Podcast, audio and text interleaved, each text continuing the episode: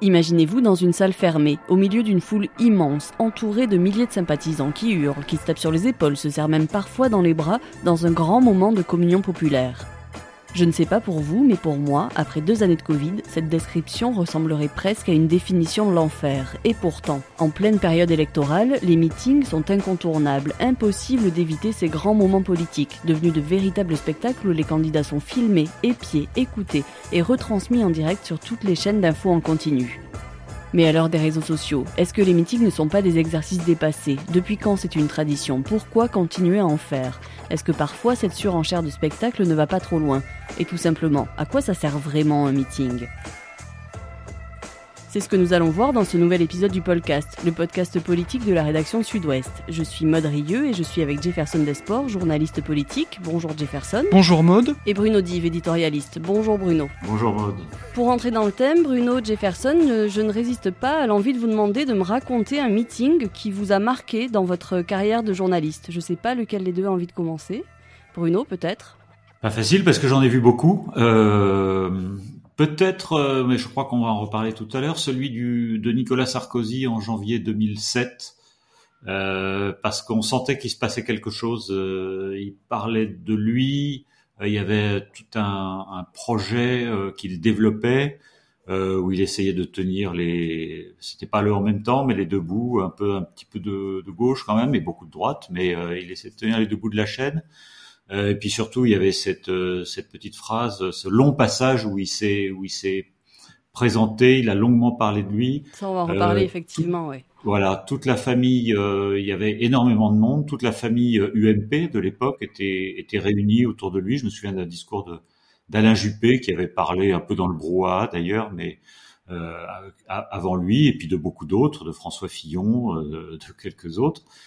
Euh, et, et, donc on sentait qu'il se passait quelque chose à ce meeting, euh, qu'une page se tournait, c'était celle des du, deux mandats de Jacques Chirac, et, et donc je, bah, je citerai ce, ce, meeting, mais je pourrais en citer beaucoup d'autres. Hein. Jefferson, vous Comme Bruno, mode, j'ai assisté à beaucoup de meetings politiques, mais je retiens un.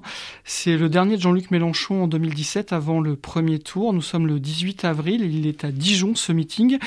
Et euh, c'est intéressant parce que euh, dans ce, dans ce moment-là de la campagne, euh, les quatre principaux candidats, à savoir Emmanuel Macron, Jean-Luc Mélenchon, François Fillon et Marine Le Pen, sont tous donnés au coude à coude.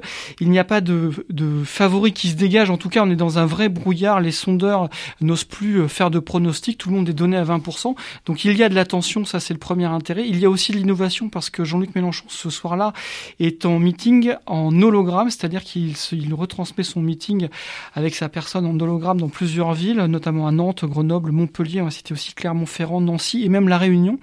Ce qui fait qu'il y a ce côté innovation qui est là et on ajoute à ça euh, une vraie tension politique puisqu'on est à peu de temps avant le, le premier tour et ce premier verdict. Et euh, l'autre élément que je retiens, c'est qu'avec cette, cette manifestation en hologramme, euh, Jean-Luc Mélenchon réussit aussi un vrai tour de force, c'est-à-dire une démonstration de force, puisqu'il ne s'adresse pas aux, 6 à 7 000 personnes présentes à Dijon, mais bien à plus de 30 000, presque 37 000 personnes en même temps. Et donc, euh, il y a ces trois éléments qui sont réunis qui en font un meeting particulier. On va replonger presque 50 ans en arrière. En 1974, Valéry Giscard d'Estaing est candidat à la présidentielle. Autre époque, mais finalement, déjà des gros meetings. On va écouter cette archive de l'INA. Ils étaient plus de 100 000 hier soir au parc des expositions. 100 000 venus de Paris et de province, d'où 700 cars et 5 trains spéciaux les avaient amenés. Un public jeune et populaire qui a réservé à Valéry Giscard d'Estaing un accueil triomphal et qui n'a cessé de lui manifester son enthousiasme. Donc, euh, quand on a préparé cet épisode, on a parlé de Valéry Giscard d'Estaing qui s'invitait à la table des Français comme d'une façon plus intimiste de faire de la politique, mais finalement, au moment de la campagne de 1974, Valéry Giscard d'Estaing s'était lui aussi plié à l'exercice du grand meeting. Bruno, est-ce que vous pouvez nous éclairer, nous dire du coup de quand datent ces réunions de campagne à grande échelle? Alors, je pense que les, les premiers grands meetings ont en effet eu lieu en cette année 1974 euh, qui a été une campagne très particulière. Hein, il faut le rappeler. C'était une campagne très courte puisque euh, elle succédait à la mort du président Pompidou, euh, qui est mort le 2 avril, et, et le premier tour de l'élection présidentielle avait lieu le 5 mai. Donc c'est une campagne qui a duré cinq semaines pour le jusqu'au premier, même pas parce qu'il y a eu les funérailles, qui a duré quatre semaines pour le premier tour. Mais ça a été une campagne Alors, je, je m'empresse de vous préciser que je ne l'ai pas couverte, mais euh, j'ai des, quand même des souvenirs d'adolescents. C'est à ce moment-là que j'ai commencé à m'intéresser à la politique, et euh, c'était une campagne fraîche et joyeuse. Je me rappelle très bien de cette ambiance euh, de tous côtés. Hein. Euh, il y avait l'Union de la gauche côté François Mitterrand, Giscard à droite, Chaban un peu moins. C'était un petit peu plus lugubre, et c'est d'ailleurs pour ça qu'il a, qu'il a perdu. Euh, mais euh, des, des, deux côtés, gauche et droite, il y avait cette espèce d'enthousiasme, de, de, fraîcheur et ces très grands meetings de François Mitterrand, de Giscard. de mémoire, c'était toujours à la porte de Versailles, dans le grand hall des expositions de la porte de Versailles. Donc il y avait beaucoup de monde. et je pense que ça a été la, première campagne avec de grands meetings. Auparavant, euh, bon, De Gaulle, évidemment, n'a pas fait de meeting, puisqu'il n'a même pas fait campagne jusqu'au premier tour. En revanche, il y avait eu un meeting euh, entre les deux tours, euh, euh, on peut retrouver des archives d'André Malraux fustigeant les cinq oppositions au général de Gaulle, un grand discours d'André Malraux, opposition d'extrême droite, de gauche, d'extrême gauche, etc. mais de Gaulle n'était pas là, mais tous ses soutiens s'étaient réunis pour le soutenir. Et Pompidou, l'élection de 69, ça avait été aussi ça aussi, c'est une campagne plutôt courte puisqu'elle succédait au référendum perdu par De Gaulle, et c'était euh, euh, plutôt confidentiel, pas de pas de grand meeting. Donc vraiment le lancement des, des campagnes telles qu'on les connaît aujourd'hui, c'est 1974 avec les grands meetings et avec euh, c'est un autre sujet de podcast peut-être plus tard, les grands débats télévisés de l'entre-deux tours, c'était le premier grand débat. Et donc depuis 1974 et surtout euh, depuis 15 ans, à chaque campagne, un meeting a servi de marqueur pour le futur président. C'est d'ailleurs là toute l'utilité d'un meeting, c'est donner le ton, marquer les esprits. Jefferson, à l'heure d'Internet, à l'heure des réseaux sociaux, est-ce qu'on peut encore être surpris par un meeting? Alors oui, on doit être surpris par un meeting, c'est tout à fait le but de la manœuvre. Un meeting doit créer quelque chose, doit imprimer. En fait, ça doit être un révélateur. Mais pour revenir sur ce que disait Bruno, on peut même remonter, euh, si on veut remonter vraiment très loin, jusqu'à la Grèce antique avec l'agora, qui était la réunion du Conseil de la Cité. C'est là où on réglait les problèmes, c'est là où on débattait, et on le voit bien. Au fil du temps, on a toujours besoin d'un moment de se retrouver pour euh, exprimer quelque chose, pour débattre. Donc, euh, à cet égard, les meetings font partie de ce dispositif tout cas de ce rendez-vous d'expression publique, et c'est bien ce qu'il doit être, un rendez-vous d'expression publique, mais il doit être aussi un révélateur. Mais après, tout dépend du talent de l'orateur que l'on a en face de soi. Bruno? Oui, le meeting, c'est ce qui, c'est ce qui lance une campagne, euh, ou ce qui sert de révélateur euh, à un candidat. Un candidat qui est à la peine euh, peut se relancer, se lancer avec un meeting réussi. Un candidat favori euh, peut confirmer sa faveur. On a finalement on a assez peu à perdre avec un meeting, puisque d'abord on est en terrain conquis, on est face à des, des la plupart du temps des supporters, donc c'est c'est pour faire de l'image, c'est pour faire une démonstration de force. En revanche, on a beaucoup à gagner. Euh, D'où l'importance des meetings encore dans une campagne présidentielle. J'avais gardé aussi deux courts extraits que tout le monde connaît, qui ont été prononcés pendant des meetings. Je vais même pas annoncer de qui il s'agit parce que je pense que c'est même pas la peine en fait de le dire. On va l'écouter tout de suite. Cet adversaire, c'est le monde de la finance. Ce que je veux, c'est que vous, partout, vous alliez le faire gagner, parce que c'est notre projet. Vive la République, vive la France Bon, pour resituer quand même, c'était donc François Hollande au Bourget en, en, 2012 pour le premier extrait. Le deuxième extrait, c'est donc Emmanuel Macron pour son tout premier meeting. C'était à Paris le 10 décembre 2016. Pour les deux, là, sur le coup, il y a eu un vrai effet de surprise sur le fond et sur la forme, avec une victoire à la fin et des meetings qui ont du coup beaucoup fait parler. Est-ce que ces meetings ont vraiment aidé François Hollande et Emmanuel Macron à être élus ou est-ce que c'était juste finalement une étape parmi tant d'autres sur la route vers l'Élysée? Alors je les mettrai pas sur le même plan euh, tous les deux, euh, même si ce deux meetings marquants euh, et qui ont été sans doute déterminants de leur victoire, en tout cas qui ont donné un indicateur puissant. François Hollande, était favori quand il largement favori, même beaucoup plus que il, avait des scores dans les sondages beaucoup plus hauts que ce qu'il a finalement obtenu. Euh, quand il tient ce meeting du Bourget, il est encore, il est pas loin des 60% face à Nicolas Sarkozy dans les 55. Mais il est talonné sur sa gauche par un Jean-Luc Mélenchon en pleine ascension. Et donc là, il doit euh, donner des gages à la gauche. Euh, et, et, il a présenté un programme quelques, euh, il va, il va présenter son programme, pardon, quelques jours plus tard. Mais il doit donner un signal de gauche.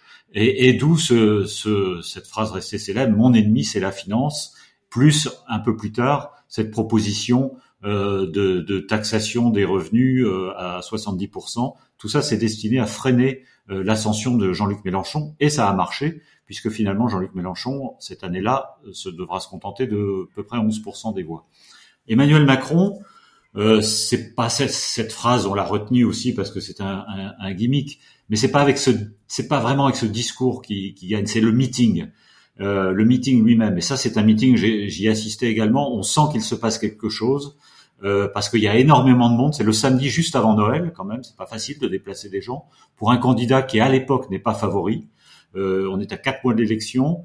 Euh, il n'est pas favori, mais il y a, je me souviens, moi, je suis frappé par le nombre de jeunes l'enthousiasme, les drapeaux européens qu'on n'avait plus l'habitude de voir dans les meetings depuis euh, au moins le, référendum de 2005.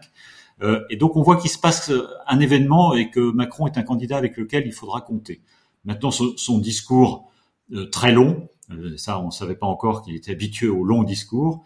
Euh, c'est peut-être pas ce qui a marqué le plus. Il y a cette phrase où il s'étrangle à la fin de son discours. Il faut savoir que après, ses conseillers lui ont dit de prendre des, des cours de diction, de, de, savoir poser d'apprendre à poser la voix. Euh, je crois même qu'il a travaillé avec un chanteur d'opéra pour apprendre à poser euh, sa voix. Mais c'est, c'est, c'est le meeting qui a été euh, déterminant dans l'ensemble de sa campagne. C'est quelque chose de compliqué et euh, oui, il faut savoir aussi euh, toucher euh, voilà les gens qui viennent. On a un exemple, donc le 14 janvier 2007, Nicolas Sarkozy est sur scène au congrès de l'UMP et voilà ce qu'il dit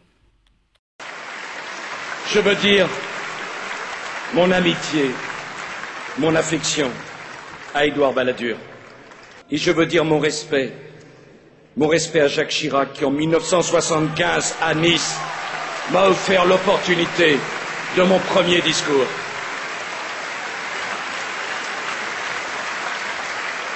Alors je vais vous dire une chose.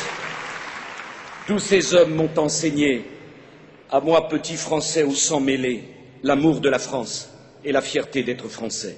C'est presque théâtral comme passage, on sent presque les sanglots dans la voix.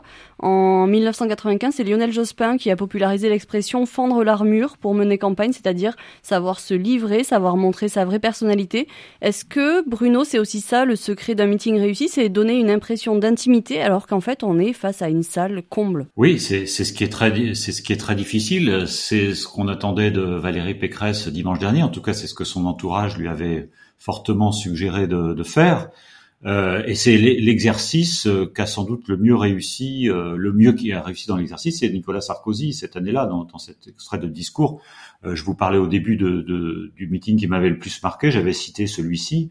Euh, c'est bien pour ce, ce, genre de phrase parce que on voyait hein, Nicolas Sarkozy était, était, il est encore un peu d'ailleurs perçu comme un, un jeune ambitieux, arriviste, sans scrupules euh, donc il n'avait pas d'état d'âme, il, il, avait trahi Chirac, auquel il rend hommage quand même là dans son discours euh, pour allier Balladur. Et là, il, là, il livre un aspect euh, de sa personnalité qui il se rend humain. Euh, il parle de ses origines, euh, ce qui aide aussi à faire passer un programme qui est assez rude sur l'immigration. Et, et, donc il y a tout ce tout ce mélange euh, il, il, joue l'empathie avec les Français, mais je crois qu'il y, avait de sa part, et ça, ça se sent tout de suite, une, une certaine sincérité euh, dans son message, dans son envie de, de, de communier avec son public d'abord, parce que c'est quelqu'un qui aime les meetings, hein, c'est quelqu'un qui aime la foule, Nicolas Sarkozy, euh, et aussi de, de, de, mieux se faire connaître euh, des Français, et ça, c'était vraiment un exercice euh, très réussi. Jefferson, 20 ans après, euh, donc euh, Lionel Jospin, est-ce que la, la ficelle n'est pas devenue un, peu grosse? Est-ce que voilà, maintenant on s'y attend en fait à ce genre de, de petites phrases? Alors oui, la petite phrase où les formules choc font partie euh, de ce qu'on attend d'un meeting, c'est aussi pour ça qu'on y va, c'est aussi pour ça que les journalistes les suivent, parce qu'il faut en retenir quelque chose, et c'est souvent ça que l'on retient précisément. Mais il y a une limite à ça, à la petite phrase et à la formule. Une, celui qui gagne la présidentielle, c'est celui qui capte l'air du temps, celui qui trouve les mots qui résonnent à l'instant T. Il ne s'agit pas simplement d'avoir un bon programme ou de bonnes propositions, il faut savoir aussi les incarner, les porter. Et c'est ça, au fond, euh, gagner l'irrationnel. Ça ne répond pas forcément à un cahier des charges extrêmement précis. Et c'est là peut-être la limite du meeting parce que vous avez en face de vous des gens convaincus. Alors certes, ils seront des relais pour après, mais ce que vous devez, euh, euh, mais vous devez dépasser cette, cette figure-là et vous devez trouver quelque chose qui va au-delà du meeting. Le, le meeting s'adresse en effet d'abord à des convaincus, enfin à ceux qui viennent, qui a, priori sont convaincus, mais au-delà quand même à, au public, à tous les Français, à tous les citoyens. Et, et c'est tout, la, tout le, le talent euh, que doivent avoir les, les, orateurs, les candidats, c'est de, de, trouver la, la, petite phrase, la punchline, comme on dit maintenant, euh, euh, qui va faire parler, qui va être retenue. Je crois que tous les, la plupart des Français qui s'intéressent un peu à la politique, euh, qui ne sont pas allés au meeting de Nicolas Sarkozy euh, ou de, de, François Hollande en 2012 ont retenu, connaissent bien ces phrases. Je suis un petit Français de s'en mêler, mon ennemi c'est la finance. Et ce sont des, phrases euh, qui ont passé le, le mur du son et le, mur des, enfin le mur des, salles de des halls des expositions pardon où se tenaient ces, différents meetings. Surtout que les meetings à l'heure actuelle, alors certes ça se passe en général dans une salle ou en extérieur, il y a un nombre de sympathisants qui est assez restreint, mais il y a quand même une donnée à prendre en compte, c'est que euh, il y a toutes les chaînes de télé, surtout avec les chaînes d'infos en continu, qui en général sont présentes, ce qui fait que les, avec les années les meetings ont changé de nature, ils sont devenus plus professionnels, ils sont plus léchés, pris en main par des communicants euh, on va parler ici d'un meeting, notamment celui de François Fillon au Trocadéro le 5 mars 2017. On va d'abord écouter un petit extrait de ce meeting. Il faut rappeler qu'à ce moment-là, François Fillon, il est dans la tourmente, on est en plein Penelope Gate, et voilà ce qu'il dit. Il a été mis en examen cinq jours avant. Voilà, merci Bruno. Il pense que je suis seul. Ils veulent que je sois seul. Est-ce que nous sommes seuls? Là, on est quand même dans la petite phrase qui ne s'adresse pas que à ces sympathisants qui sont présents au meeting. C'est quand même une petite phrase où François Fillon sait qu'elle va résonner dans toute la France grâce euh, aux chaînes euh, d'infos en continu. En quoi, justement, la télé, Bruno, a, pu changer euh, l'impact de, ces meetings? Je dirais que les, chaînes d'information, d'une certaine manière, ont, ont, sauvé les meetings. Qu'on avait pu croire un moment euh, dans les années 80, 90, euh, début des années 2000, un peu en perdition. Euh, l'élection de 2002, par exemple, euh, il y a des grands meetings entre les deux tours, Chirac à Villepinte, par exemple, quand il est face à Le Pen, mais euh, c'est pas une année de, de grands meetings. Et arrivent là-dessus les, les chaînes d'information continue qui vont retransmettre les meetings et en direct. Et donc, d'une certaine manière, ça réhabilite les meetings et puis ça décuple l'audience parce qu'il y a il y a ceux qui y sont et puis il y a ceux qui regardent. Alors c'est pas tous les Français, mais ça fait quand même beaucoup plus de monde. Donc ça, ça aide à faire passer le message et je pense que les, meetings auraient périclité s'il n'y avait pas eu ces, chaînes d'information continues et, les retransmissions en direct. D'un autre côté, euh, celui dont vous parlez, là, celui de François Fillon au Trocadéro, c'est un, meeting très particulier. Alors c'est un meeting en plein air, je pense qu'on va revenir aussi au développement des meetings en plein air, complètement improvisé, qui est décidé justement dans la foulée de la mise en examen. Euh, François Fillon annonce dans une conférence de presse surréaliste sa propre mise en examen le mercredi 1er mars. ça, je m'en souviens très bien parce que c'était une journée, j'ai suivi tous ces événements et, et euh, c'était complètement euh, fou. Et il annonce un meeting au Trocadéro pour quatre jours plus tard, donc le 5 mars. Donc une organisation très rapide. Il y a, il y a du monde, mais quand même beaucoup moins de monde que ce que, que ce qu'on attendait. Oui, les euh, chiffres oscillent entre 30 000 et 300 000, ce qui est quand même assez énorme. C'était assez dit. Oui, c'était pas, c'était la place n'était pas pleine, alors qu'ils espéraient que la place du Trocadéro au moins serait remplie, les, voire les avenues adjacentes. Mais euh, ça lui permet de, de se sauver, de se, de se, en fait, de, il voulait faire une démonstration de force euh, pour montrer vis-à-vis notamment de ses amis politiques euh, qui pouvaient continuer la campagne, euh, ce qu'il a fait. Euh, mais je crois que ça lui a surtout permis de se remotiver lui-même. Et ça, ça peut être aussi un, un facteur important, un aspect important des meetings, c'est de, de, donner un peu d'adrénaline aux, aux, candidats quand ils sont un peu démoralisés. Donc euh, il, a, il est ressorti euh, plus, plus conforté, plus renforcé dans sa détermination, plus qu'il ne l'était en arrivant. Euh, il n'est pas sûr qu'en arrivant, il était totalement décidé à, à aller jusqu'au bout. Et puis il a vu cette foule, moins nombreuse, mais quand même nombreuse, qui était là, et il était requinqué. Et le soir, sur France 2, il annonce qu'il va se maintenir finalement, qu'il continue. moi, je me souviens, là aussi, j'étais dans ce meeting sous la pluie. ça, c'est quand même le meeting le plus, des moins, moins agréable à suivre. quand on l'a entendu avec quelques confrères, on s'est dit, mais il, sait, il, il, prépare sa sortie, il prépare le, les esprits euh, à, de, ses supporters à accepter qu'il va renoncer, parce que euh, il avait écrit son discours un peu avant. Et, et, en fait, requinqué, il a finalement décidé de maintenir euh, sa candidature. Jefferson, justement, sur l'arrivée de ces chaînes d'information en continu, en quoi ça a changé euh, les meetings et peut-être en quoi ça a changé aussi le, travail euh, des journalistes qui, du coup, sont, sont plus dans des meetings fermés où seuls les sympathisants ont accès, mais qui deviennent témoins, comme toute la France, de ces grands moments politiques? Oui, Maud, les meetings sont clairement devenus des shows. Les candidats s'y préparent puisqu'ils fournissent eux-mêmes les images aux chaînes de télévision et pas seulement aux chaînes d'infos au continu. Mais je voulais quand même revenir sur le, meeting de François Fillon au Trocadéro ce 5 mars 2017 parce que ce meeting fait date à double titre. D'abord parce que François Fillon fait bloc, il résiste à la pression, Bruno en a parlé, mais surtout c'est pour les conséquences de ce meeting qui sont importantes. Le lendemain, le 6 mars, Alain Juppé, qui est à Bordeaux, jette l'éponge et confirme qu'il ne sera pas un plan B. Et c'est toute la conséquence de ce meeting du 5 mars, c'est que cette journée du 5 mars, on s'attend à ce que François Fillon soit débranché parce qu'il est pris euh, euh, pied, euh, il est pris jusqu'à la gorge avec le Penelope Gate.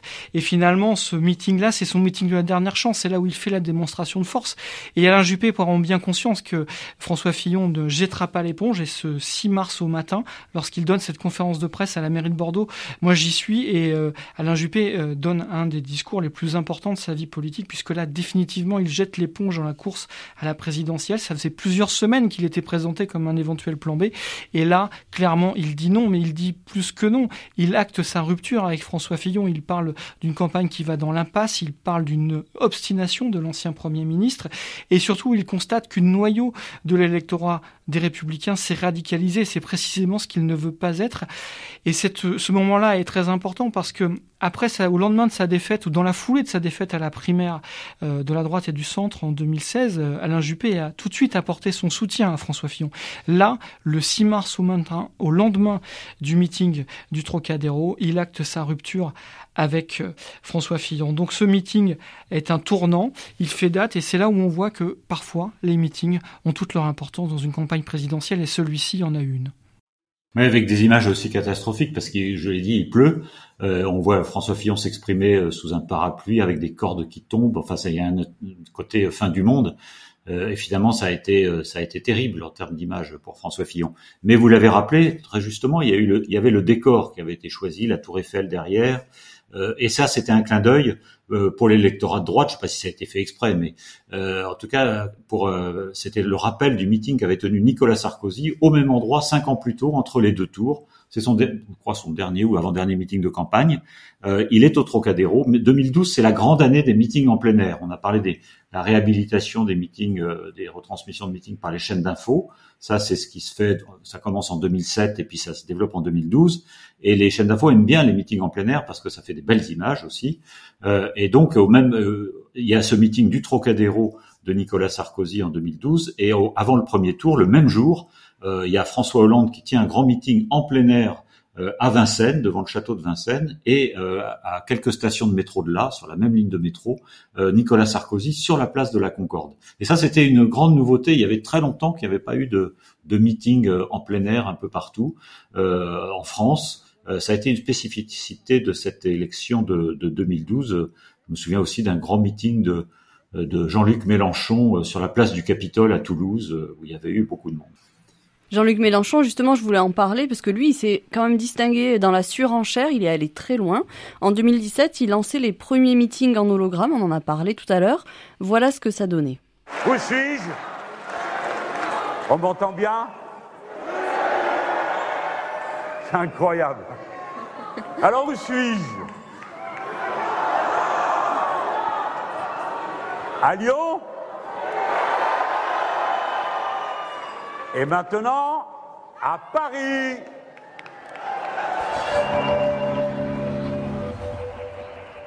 Bon alors quand on n'a pas les images, c'est sûr que c'est un petit peu euh, ridicule à écouter. Euh, mais en 2022, il a aussi créé le, meeting immersif et olfactif. C'est quoi là? C'est des, coups de com qui vont un peu trop loin?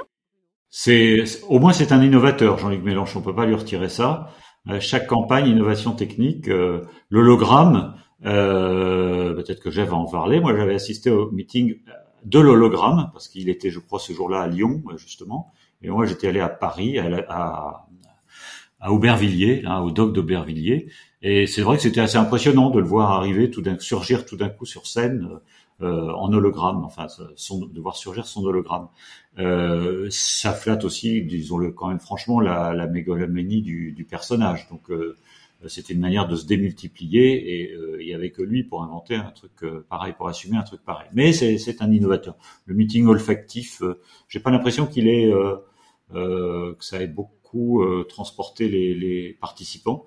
Euh, et j'ai pas vu qu'il renouvelait l'exercice. Donc euh, je sais pas si ça a été concluant ou pas. Euh, peut-être que Jefferson peut en sait un peu plus que moi là-dessus. Comme vous dites, Bruno, c'est que c'est le meeting olfactif notamment. On en a parlé avant, il a eu lieu, et puis voilà, Jefferson après, ben, on n'en entend plus parler. Ça n'a pas si bien marché que ça au final. Donc des fois, la surenchère, ça marche pas toujours. D'abord, il n'y a pas forcément de suite à une première, ça peut très bien rester une expérience unique. Peut-être que ce meeting en olfactif à Nantes de Jean-Luc Mélenchon restera une expérience unique. Mais au fond, pourquoi se contenter euh, d'avoir simplement un public et quelqu'un sur scène qui euh, récite ou en tout cas euh, développe son programme et son discours? On peut aller un peu plus loin. C'était le pari de Jean-Luc Mélenchon. Il l'avait fait avec les hologrammes sous une autre forme. On en a parlé. Maintenant, la question, c'est est-ce que la technique ou la technologie peuvent amener quelque chose au meeting et faire passer le message du candidat au fond C'est ça la question. Moi, j'ai tendance à croire que oui, mais là encore, c'est pas une vérité euh, absolue puisque euh, Jean-Luc Mélenchon est venu à Bordeaux, il a rempli le théâtre féminin, il n'y avait pas d'effets spéciaux, c'était plein à craquer, il y avait aussi 1000 euh, personnes dehors et c'était un meeting à l'ancienne, porté par l'énergie du candidat Mélenchon et ses qualités de tribun, même si on se rend compte qu'aujourd'hui, son énergie tend un petit peu à tourner en rond parce qu'au fond, il engueule vraiment tout le monde à chaque fois qu'il fait euh, il fait un meeting, ses adversaires bien sûr, mais parfois on a l'impression qu'il engueule même son public, ce qui est assez, assez savoureux. Mais en tout cas, les gens ne ressortent pas déçus, et c'est ça au fond l'important, qu'il y ait de la technologie ou pas. L'essentiel, c'est que le message passe. Il n'y a rien de pire que de quitter un meeting et d'être déçu, de s'être dit que bah, le candidat ou la candidate n'est pas à la hauteur, n'arrive pas à faire passer euh, euh, son expression, son message. Et au fond, euh, la difficulté, elle est là pour le candidat. C'est qu'il ne suffit pas d'avoir de bonnes idées. Et encore faut-il être capable de rencontrer son public. C'est presque le dilemme qui se pose aux artistes. Il y a quand même un petit risque euh, avec une tentation d'aller euh, trop loin. Et là, on va, on pense à Nicolas Sarkozy à son meeting de, de Villepinte le 11 mars 2012, qui a été euh, pour le coup exceptionnel. Il était magnifique et il est surtout devenu le symbole d'une campagne qui aura coûté très cher au parti au sens propre comme au sens figuré. on parle donc ici de l'affaire Big Malion, Jefferson, Bruno. Je ne sais pas lequel des deux a envie en quelques mots peut-être de, de nous rappeler Bruno. Allez. Alors en quelques mots, puis je passe la parole à Jefferson. Euh, c'est le symbole en effet de, cette espèce de dérive qui s'est emparée de la campagne de Nicolas Sarkozy en 2012, grand meeting de Villepinte, plutôt réussi en effet sur la, forme et puis le, avec un, un, discours qui a marqué. Euh, mais euh, Nicolas Sarkozy au départ, quand il se déclare candidat mi-février 2012, il dit on va faire quatre ou cinq meetings, euh, ça suffira pour un président sortant. Euh, c'est toujours l'exemple qu'on cite encore cette année de François Mitterrand qui candidat en 88 fait quatre meetings avant le premier tour et un euh, entre les deux avant le second tour.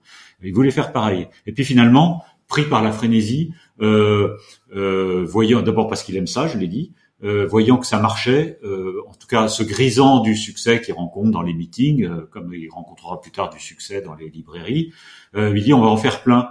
Euh, je veux, et, et, c'est comme ça que démarre l'affaire Big Malion. Il dit, je, vous, vous m'en faites 10, 30, 40 meetings. Je crois qu'il y en a eu euh, finalement euh, pas loin de, il y a pas des grands meetings toujours, mais pas loin de 40 réunions publiques.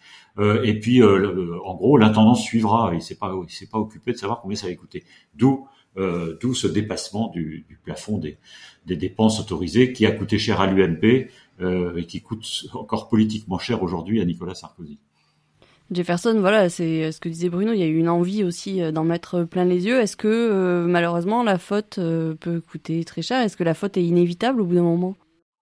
Alors si on veut vraiment montrer à quoi servent les meetings, l'affaire Big Malion est sans doute l'exemple le plus approprié qu'a fait Nicolas Sarkozy. Il a multiplié les meetings faits par cette société, donc Big Malion, jusqu'à 44 meetings. Ça prouve bien qu'il y a un intérêt. On l'a dit, euh, les meetings sont des shows préparés pour la télévision. Ils doivent illustrer euh, la campagne du candidat. Ils doivent surtout montrer, incarner et illustrer la dynamique qui l'accompagne. Donc on est vraiment dans la mise en scène. Et clairement, ça sert à quelque chose. Sinon, Nicolas Sarkozy ne serait pas aller jusqu'à une telle frénésie euh, de meeting.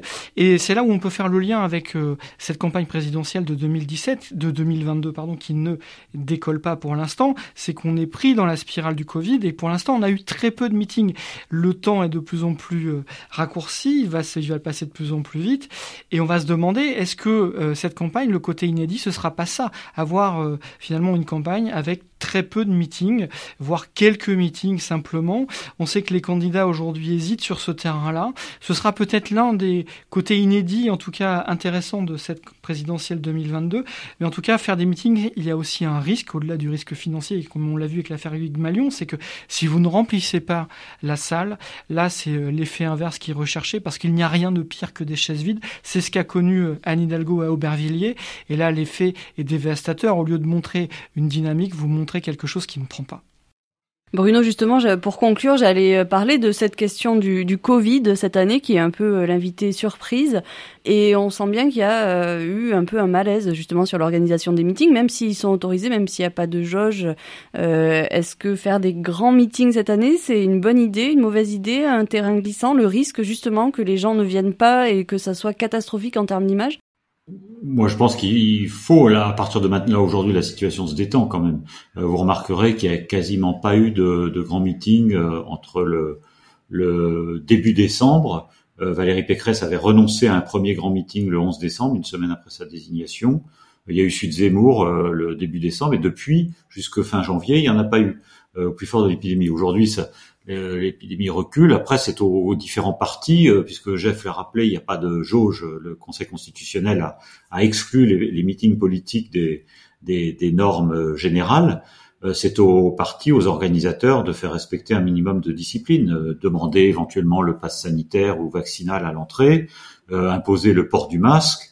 je pense qu'avec ça, on peut s'en sortir. Si les organisateurs veulent prendre le risque de voir tout leur, euh, leur public malade et pas en état d'aller voter pour leur candidat euh, le jour de l'élection, ça c'est, leur problème. Mais euh, aujourd'hui, je vois pas pourquoi on ne ferait pas de, meeting. Mais peut-être que la solution, on y revient, euh, idéal, ce serait en effet le meeting en plein air, parce que là, les, les risques sont moindres, et puis on va arriver très vite au mois de mars où ça va devenir possible.